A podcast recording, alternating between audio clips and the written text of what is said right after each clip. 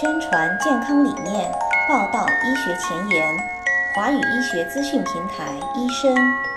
主播丁医生将用二十多年的临床和科研经验为您解读，和您分享。让我们一起收听医生走进医学。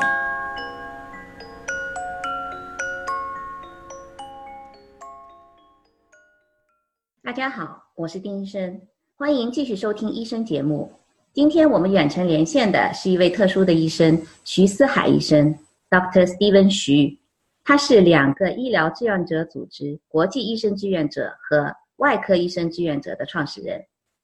徐医生分别于1984年和1987年毕业于上海医科大学以及研究生院。90年代初赴美留学，2000年成为主治医生。于2008年在美国明尼苏达州创立了 One Stop Medical Center 和徐 Cosmetic Surgery，提供各种美容手术和 Office Producer 服务。曾经兼任明尼苏达大学医学院助理教授六年，拥有医生的 EMBA 学位。徐医生曾经花费了大量的时间和精力，创办了明州华人医生协会和周末免费华人诊所，也曾经多年致力于中美医学交流。同时，也创办了华人社区中文报纸《明州时报》。在过去的五年当中，徐医生积极投身国际意义，一共参与了九次国际意义，包括海地、菲律宾和柬埔寨的意义活动。我想，听众朋友们对慈善、对公益都有自己的概念。那么，华裔医生做国际公益活动会是怎么样的呢？今天，我们就远程连线在明尼苏达州的徐思海医生。请徐医生来和大家分享一下关于他所创立的其中一个医疗志愿组织——国际医生志愿者组织 （MVI） 的一些具体的情况。徐医生您好，欢迎您来到医生平台和听众朋友们进行信息的分享。你好，Carrie，很愿意接受采访。谢谢。首先，能不能先向大家介绍一下您所创立的国际医生志愿者组织是一个什么性质的、什么样的组织呢？国际医生志愿者也叫那个 MVI（Medical Volunteers International），它是一个呃总部在美国的非营利性的、非宗教性、非政治组织的国际医组织。MVI 呢以北美华人医生为主，也欢迎其他地区的华人医生、医务人员一起参与，共同来推广和发展国际医事业。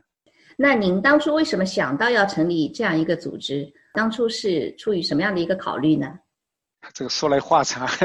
啊，不过啊，我可以啊简单介绍一下。我们都知道，对我们这些大多数人来来说，当我们生病啊需要看医生的时候，都是一个非常普通的事情，很正常的啊，理所当然的。但是根据世界卫生组织统计，世界上还有十二亿人，这这十二亿人有这实际上是缺医少药的，他们很多家庭都需要累积数年的收入才能去看医生治病。现在世界上还有数百万计的人残酷是接受着这些病痛的折磨，甚至死于那些非常轻易可以避免的疾病，而这些地区和人民事实上啊很需要我们的帮助。大家还记得我？我想现在微信材料也比较多，也看到很多好的文章，就是介绍一百多年以前大量的西方医学传教士到中国来，啊为我们提供那个医疗帮助，啊建立了中国的早期现代医学。每次读到这些文章的时候，我总是非常感动，希望将来跟跟着他们的脚步去帮助世界上那些贫困而缺医少药的人。大家都知道特丽莎修女啊，她是我的偶像。嗯，我二零一四年加入到的多格斯坦领导的那个美国人组织的那个国际医组织。过去这些五年，我也跟踪他去了很多次菲律宾和海地医，所以那个时候呢，对国际医有了亲身的体验。所以在这个参加这些意义当中呢，我心里。一直有一个梦想，就是在美国的华人医生现在多达六千人以上了，可能，另外还有好几百华人医生都在分散在全世界的各地，我们更不要说在中国大陆、台湾和香港，更是成千上万的华人医生在。所以我自己感觉到一个人的力量还是有限，所以就希望如果建立一个国际意义平台，把华人医生凝聚起来，我想这是一个巨大的力量。随着那微信等那个社交媒体的发展，现在海外华人呃医生也接了好多各种专业群体，在与华人医生的交流当中，我也了解到很多人是很愿意参与这个医，但是不知道如何去参与，而且呢，我也知道已经有很多医生已经在做一些国际意义，包括纽约的徐军医生啊，还有其他几个医生，张忠国医生啊、傅铁波医生啊，他们都每年都很积极的去参与这些意义。所以呢，二零一六年我经过认真思考以后，认为现在是组织起华人医生建立一个海外医生国际意义平台的时间已经成熟了。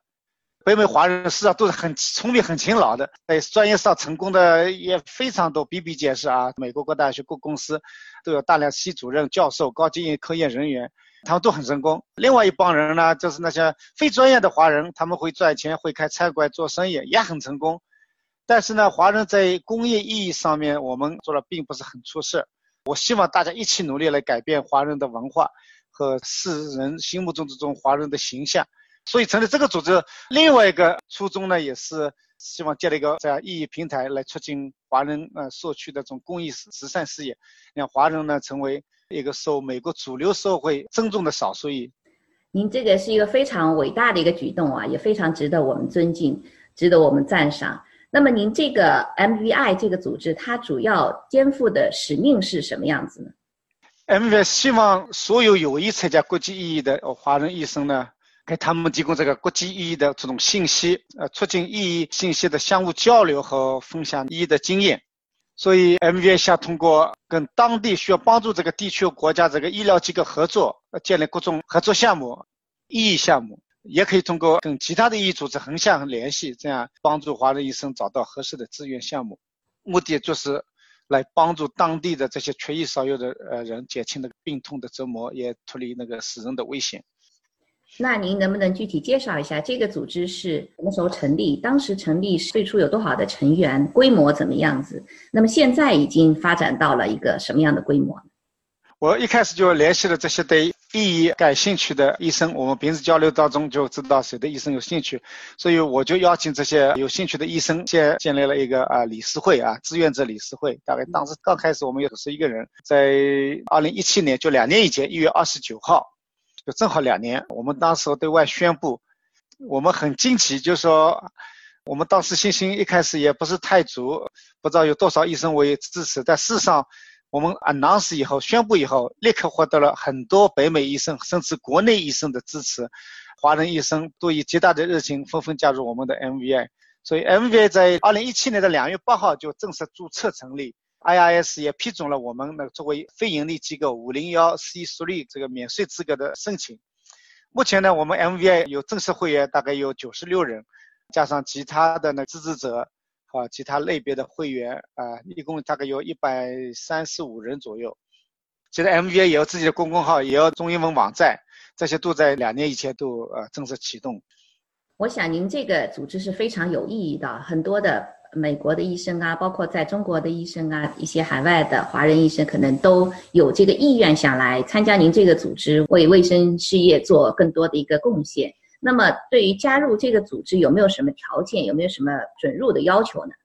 ？MBA 主要是由职业的主治医生组成，正式会员必须是各个国家有正规西医执照的临床医生。当然，其他的非医生的医务人员或者其他是啊住院医生什么，他们都可以参与国际意义。对。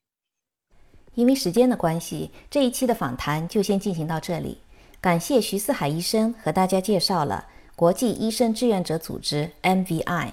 包括当初成立的想法、目前的规模、肩负的使命等等，相信会引起很多对医疗公益事业感兴趣的朋友的关注。在下一期节目里。徐医生将向大家再来详细的介绍关于 MVI 的主要的服务的领域、开展的项目等等一些具体的情况。欢迎您继续收听，也非常感谢听众朋友您对华语医学资讯平台医生的持续关注。如果您有进一步需要了解的医学信息，也欢迎和我们联系。联系方式请见微信公众号的文字内容。我们的节目也已经在喜马拉雅和 YouTube 上播出，欢迎关注。欢迎订阅医生频道，医学的医，声音的声。医生网站三 w 点 d r s v o i c e dot com 也在持续更新，欢迎浏览关注更多的文字信息。好，今天的节目就进行到这里，咱们下期见。